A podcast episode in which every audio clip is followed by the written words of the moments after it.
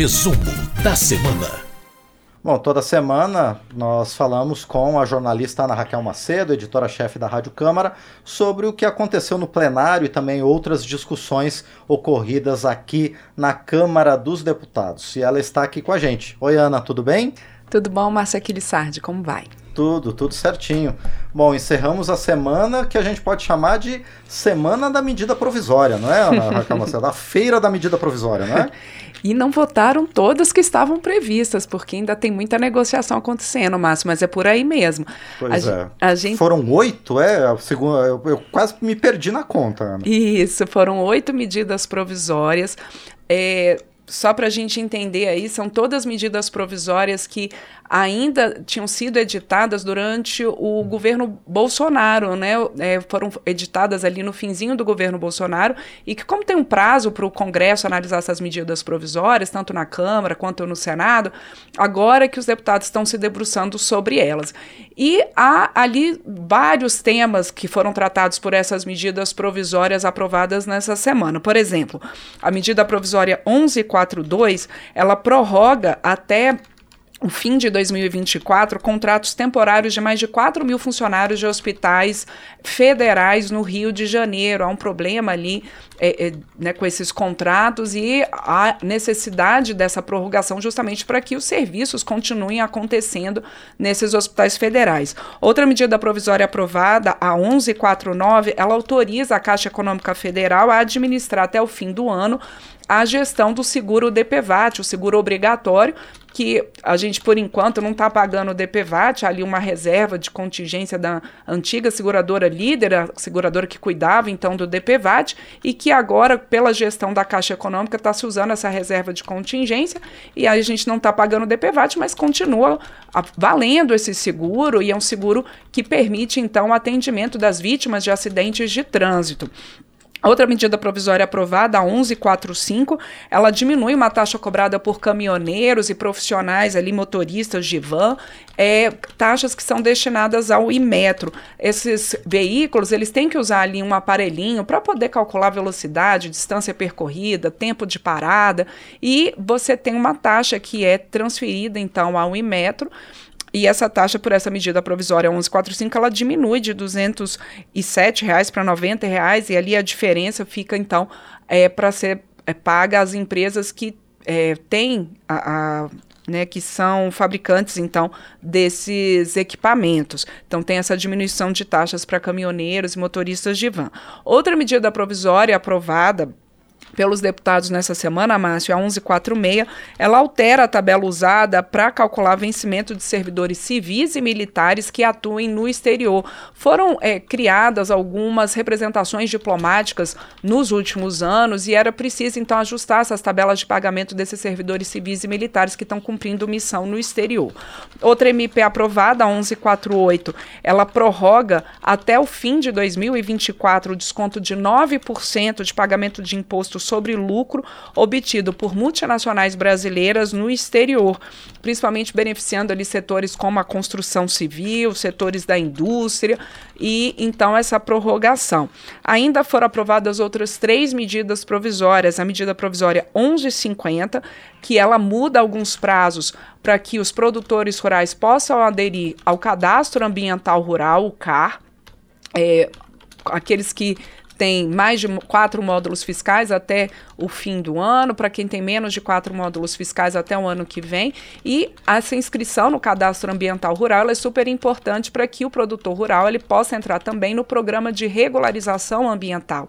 E esse programa, então, permite que aquelas áreas desmatadas anteriores a 2008 elas possam ser, então, recuperadas sem que haja, sem que haja o pagamento ali de multas ambientais. Então, é importante o, o produtor poder entrar. Há uma alegação de que muitos produtores, por questões até das administrações estaduais, não tinham conseguido fazer o seu cadastro ambiental rural, ter a sua análise do cadastro ambiental rural. Então, agora, essa medida provisória 1150, ela prevê que uma vez notificado o produtor de que ele está ali com o cadastro feito e que ele precisa então aderir ao programa de regularização ambiental, ele tem até 180 dias para aderir a esse programa. Essa medida provisória ela foi aprovada com algumas modificações, Márcio, polêmicas, e aí há uma sinalização do governo que essas modificações que abrangem é, que abrange empreendimentos ali de infraestrutura na Mata Atlântica, que poderiam, por essas modificações do relator Sérgio Souza, serem feitos, esses investimentos serem feitos sem, é, é, sem ali análise de impacto ambiental, isso daí o governo já sinalizou que é contra e pode haver um veto a, a, essa modificação. De toda forma, foi aprovada dessa forma a medida provisória. Ainda foram aprovados a medida provisória 1151, que ela permite aos concessionários de, concessionários de gestão de florestas públicas é, que eles possam utilizar créditos de carbono é, nessa manutenção das florestas e até de outros serviços prestados pela floresta em pé, como, por exemplo, questões é, de patrimônio genético, de conhecimento tradicional associado. E ainda foi aprovada também a medida provisória 1152, que ela muda algumas regras é, tributárias né, para remessa de lucros de multinacionais com atuação aqui no Brasil e que essas regras tributárias, então, elas possam ser compatíveis com as regras da OCDE, que é a Organização de Cooperação do Desenvolvimento Econômico, que reúne ali grandes economias no mundo. O Brasil ainda não faz parte da OCDE, mas esse seria um dos pontos importantes para que o Brasil integrasse também a OCDE.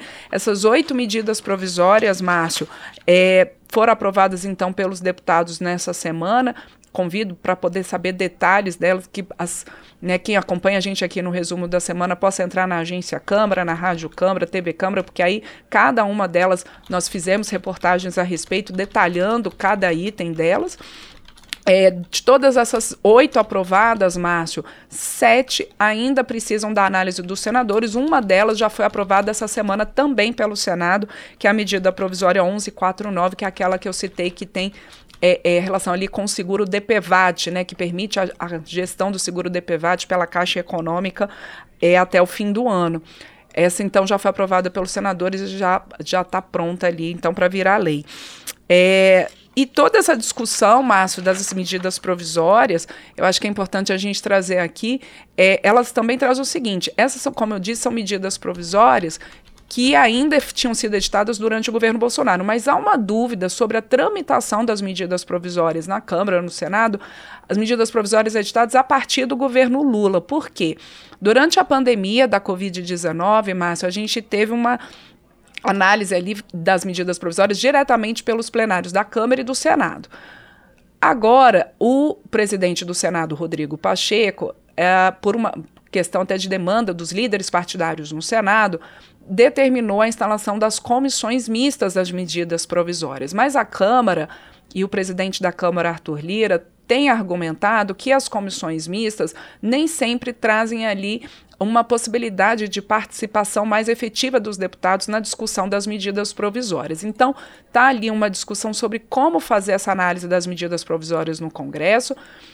O que se está desenhando por enquanto, Marcha, é o seguinte: o presidente da Câmara, Arthur Lira, já colocou que aquelas medidas provisórias que são consideradas essenciais pelo governo Lula, por exemplo, a medida provisória que trata da reconfiguração da esplanada dos ministérios. O governo Lula, né, o presidente Lula, quando assumiu, editou uma medida provisória fazendo ali o desenho do ministério, com alguns ministérios que antes não existiam, que voltaram a, a existir. Então, essa seria uma das medidas provisórias consideradas essenciais para o funcionamento do governo. Então, essas, provavelmente, que são apontadas ali pelo governo como essenciais, provavelmente elas vão ser né, analisadas pela comissão mista e depois pelos plenários da Câmara e do Senado. Mas tem uma discussão ali que outras pode ser que o governo, então, é, é, seja colocado nessa negociação com o Congresso para que a medida provisória seja encaminhada na forma de um projeto de lei, aí sim com tramitação iniciando pela Câmara e depois pelo Senado.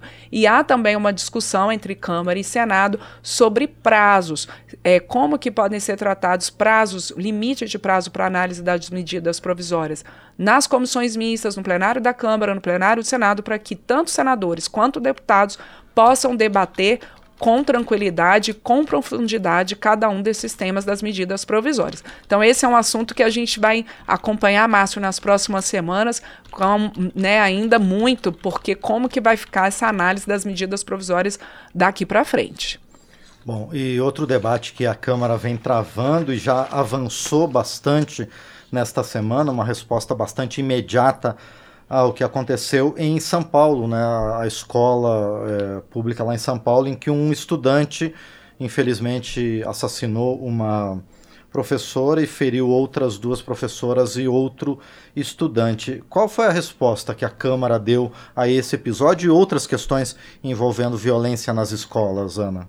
Pois é, Márcio, esse caso super triste, né, e que chocou a todos, é da morte dessa professora por esse estudante lá na escola Tomásia Montoro, em São Paulo. Ela motivou tanto intensos debates no plenário da Câmara, como também uma resposta, como você mesmo definiu aí, é, pelas comissões da casa. A Comissão de Educação, ela aprovou a Política Nacional de Atenção Psicossocial nas Comunidades Escolares, e a Comissão de Constituição e Justiça aprovou um projeto que cria o Programa Nacional de Prevenção do Sofrimento Psíquico no âmbito escolar. São duas propostas que vão no sentido de que é preciso levar às escolas uma discussão sobre saúde mental, Márcio. É, o que a gente observa que em vários desses debates, seja na Comissão de Educação, seja na Comissão de Constituição e Justiça, ou mesmo no plenário, muitos deputados falando que não existe uma solução única para casos de violência nas escolas e que essa solução é, primeiro é um problema multifatorial e que a solução também ela é complexa e tem que envolver diferentes setores e tem que envolver não só a comunidade escolar, mas também as famílias, a sociedade, que é uma discussão de saúde mental, é uma discussão de segurança pública, é uma discussão de educação. Então é algo complexo, mas que tem que ser tratado, Márcio. Essa foi a tônica de muitos dos debates e discussões que tem que ser tratado. É importante que a Câmara dê essa resposta, que as comissões né, tenham dado essa resposta de sinalizar com programas de saúde mental nas escolas, no âmbito escolar, e que também é, haja esse envolvimento da comunidade como um todo. Também houve debates no plenário, Márcio, falando dessa questão multifatorial, mas alguns deputados também é, defendendo que haja uma redução da maioridade penal. Esse é outro tema muito polêmico, muito discutido, tanto na Câmara quanto no Senado, e que veio à tona novamente por conta dessa tragédia em São Paulo. Mas como eu disse, foram debates importantes, debates acontecendo, a Câmara procurando dar uma resposta, é, uma tentativa de ajudar a construir um ambiente de paz nas escolas, Márcio. Bom, e outro tema que dominou os, os debates aqui na Câmara dos Deputados foi a marcha dos prefeitos em defesa dos municípios. Né? Todo ano acontece essa marcha na Raquel Macedo, em que os administradores, os gestores municipais vêm apresentar suas demandas aqui ao Congresso. E o tema desse ano, como não poderia deixar de ser, foi a reforma tributária, não é? Isso. A gente tem, são essas semanas né, da Marcha em Defesa dos Municípios, são sempre semanas com uma circulação intensa aqui na Câmara dos Deputados. Quem estava aqui na Câmara essa semana percebeu corredores muito cheios, você né, tinha um evento dos prefeitos aqui no auditório Nereu Ramos, na Câmara, e também é um momento de contato desses prefeitos, desses gestores municipais com os parlamentares, então aos gabinetes, às comissões, e também a gente teve, além dessa questão aqui no Auditório Nereu Ramos na Câmara, também um evento grande num, numa casa de eventos aqui, né, num centro de convenções aqui em Brasília. E até, inclusive, você tem nesses encontros normalmente a presença de parlamentares. O próprio presidente da Câmara, Arthur Lira, participou dessa, desse encontro e levou, Márcio, que além dessa questão da reforma tributária, que está em discussão num grupo de trabalho aqui na Câmara, convidando os prefeitos a manterem o olhar atento e contribuírem para essas discussões para o que o presidente Arthur Lira chamou de uma reforma tributária possível. E o presidente da Câmara colocou também que alguns temas de interesse dos prefeitos também estão em discussão aqui na casa e devem ter um debate aprofundado já nas próximas semanas, próximos meses. Entre eles, uma proposta de emenda à Constituição que aumenta os repasses do Fundo de Participação dos municípios, inclusive, Márcio, para que seja possível aos gestores municipais pagarem o, piso da enfermagem, que é uma demanda justa dos profissionais da enfermagem, uma demanda que foi aprovada, que tem uma lei, mas que essa lei está suspensa pelo Supremo Tribunal Federal, justamente em busca de recursos. Outra proposta é a que permite entidades nacionais de prefeitos entrar com ações no Supremo Tribunal Federal e também um projeto que evita a perda de arrecadação pelos municípios quando há recontagem populacional. É, porque essa, essa contagem populacional ela é o que baliza as transferências do Fundo de Participação dos Municípios. Então, que haja essa, essa forma de calibrar é, dar um prazo maior para ajuste das prefeituras e dos gestores municipais quando há essa recontagem populacional. Então, esses foram alguns dos temas, além, como eu disse, né, da reforma tributária, e que dominaram os debates dos gestores municipais, dos prefeitos que vieram a Brasília nessa semana e que tiveram um intenso contato aqui com os parlamentares. Bom, e por último, a gente discutiu ao longo do painel eletrônico, onde a gente está conversando agora no resumo da semana, na Recalma Cedo, sobre o arcabouço fiscal apresentado pelo governo e que deve ser encaminhado na forma de uma proposta né, legislativa oficial na próxima semana. Fala um pouco sobre as discussões que já aconteceram aqui na Câmara sobre o arcabouço fiscal, Ana. Pois é, Márcio, antes mesmo de o governo encaminhar aqui para a Câmara um projeto de lei que vai tratar dessa questão, a gente já teve uma série de encontros do ministro da Fazenda, Fernando Haddad, com os líderes tanto líderes na Câmara quanto no Senado e também os presidentes da Câmara, Arthur Lira, e do Senado, Rodrigo Pacheco, apresentando os pontos principais desse novo arcabouço fiscal. Apresentou também o ministro da Fazenda, Fernando Haddad, juntamente com a ministra do Planejamento, Simone Tebet, apresentou numa coletiva de imprensa esses pontos principais, que, em linhas gerais, a ideia, Márcio, é que haja um controle de gastos públicos, mas que permita que esse controle de gastos públicos, que venha substituir o teto de gastos em vigor desde 2016, que esse controle de gastos públicos ele seja feito havendo a possibilidade de investimentos sociais e que sejam preservados os investimentos em saúde, em educação. Em linhas gerais, o que o ministro Haddad colocou é que vai haver ali uma que ele colocou como bandas ali, metas para superávit primário, que é a economia que o governo faz para pagamento da dívida pública e o governo cumprindo essa meta de superávit, ele então vai poder ter investimentos 70% do que foi arrecadado a mais, né? Quer dizer, a premissa do governo é que você tenha uma ampliação da arrecadação federal. Então, quando ele, o governo cumprir a meta de superávit, vai poder é, ter investimentos até 70% do que foi arrecadado. Se não cumpriu a meta de superávit, aí vai poder ter investimentos até 50% do que foi arrecadado. Há outras travas, outras questões ali, outros limites colocados nessa proposta que deve ser encaminhada aqui ao Congresso, Márcio, mas em linhas gerais é isso. O governo colocando que também prevê que a partir de dessa flexibilização ali e de uma possibilidade de você ter investimentos, manter, manter investimentos sociais, é que você tenha também a possibilidade de cobrar setores da economia que hoje não pagam impostos. Então, por exemplo, foi citada a questão do, das apostas eletrônicas, que você possa ter também ali é, é a revisão, uma discussão e revisão de algumas desonerações tributárias. O governo espera com isso, Márcio, ter ali um incremento de 100 bi a 150 bilhões de reais em aumento de arrecadação a partir desses ajustes. Então, quer dizer, a discussão está colocada, a discussão está na mesa. É uma exigência você ter um novo arcabouço fiscal, porque lembrando aqui quem acompanha a gente no resumo da semana, houve a aprovação de uma emenda constitucional no fim do ano passado. Essa emenda ela sinalizou que o governo teria que encaminhar ao Congresso uma nova política de arcabouço fiscal para substituir o teto de gastos, que é aquele limitador que condiciona os gastos ao índice da inflação. Então, é um novo arcabouço fiscal. Discussão colocada, Márcio, agora é esperar o texto oficial, que deve ser encaminhado aqui aos parlamentares para análise. Muito bem, e com esse tema nós encerramos então o resumo desta semana, que teve no plenário da Câmara a votação de várias medidas provisórias e também a discussão de outros temas que estão candentes na sociedade. Ana Raquel, por enquanto agradeço a você pela presença e a gente se vê na próxima semana. Certamente, Márcio. A gente teve aí uma semana com muita votação, vinda de ministros, prefeitos, foi uma semana intensa na Câmara. Lembrando aqui que você pode acompanhar o resumo da semana, tanto aqui com a gente ao vivo, né, no painel eletrônico. agradeço quem acompanha, quem acompanha também pela rede legislativa de rádio, e depois em podcast ou pelas nossas rádios parceiras, como a Antena 8 FM de Caraguatatuba, em São Paulo. Muito bem, então esta foi a jornalista Ana Raquel Macedo, editora-chefe da Rádio Câmara, aqui no resumo da semana dentro do painel eletrônico